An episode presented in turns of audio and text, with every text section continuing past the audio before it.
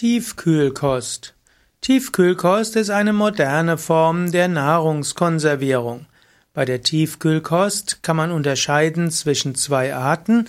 Es gibt zum einen frisch gewonnene Zutaten, frisch geerntete Zutaten, die einfach so gefroren werden, und es gibt Fertiggerichte, die es als Tiefkühlkost gibt. Grundsätzlich sollte man keine Fertiggerichte zu sich nehmen, wenn es irgendwie vermeidbar ist. Man weiß heute, dass zum Beispiel die Gefahr, zu dick zu werden oder auch zu wenig Nährstoffe zu bekommen, zu viel Zucker oder Salz zu sich zu nehmen, steigt in dem Maße, wie man Tiefkühlkost zu sich nimmt.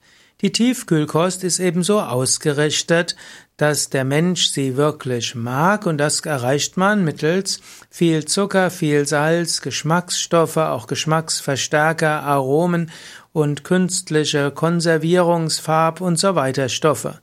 Und all das ist in der Tiefkühlkost drin und deshalb Menschen, die mal mit Tiefkühlkost anfangen, können dort oft schwer damit aufhören und in Tiefkühlkost sind wenig Nährstoffe drin. Also grundsätzlich sollte man Fertiggerichte meiden, wann immer es geht. Dann gibt es Tiefkühlkost auch als reine Nahrungskonservierung. Zum Beispiel kann man Erdbeeren, Himbeeren, Mangos und vieles andere als Tiefkühlkost haben. Es gibt tiefgekühlte Gemüse und so weiter. Manche sagen sogar, dass durch das Schockfrieren und Konservierung bei minus 18 Grad dort sogar mehr Vitamine drin sein, als wenn ein Produkt vom Erzeuger zum Großhändler über den Einzelhändler zum Verbraucher kommt und dann im Lauf durch das Lagern Vitamine reduziert sind. Trotzdem gilt, in der Tiefkühlkost ist, mögen Vitamine und Mineralien drin sein, aber was eben fehlt, ist letztlich das Prana, die Lebensenergie. Außerdem wird Tiefkühlkost ja typischerweise dann auch noch erhitzt, mindestens wenn's Gemüse ist. Und spätestens, wenn man Tiefkühlkost noch ausreichend erhitzt, dann sind dort viele Vitamine verschwunden.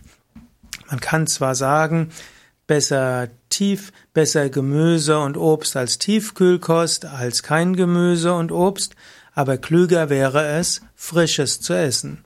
Auch die Energiebilanz ist nicht übermäßig gut bei Tiefkühlkost, denn die Produkte müssen ja über die ganze Kühlkette immer gekühlt sein, selbst in den LKWs, überall und auch zu Hause wird ja zum Teil Tage, Wochen äh, aufbewahrt. Es gibt sogar Menschen, die haben Tiefkühltruhen, wo dann monatelang das aufbewahrt wird. Das ist alles sehr energieintensiv.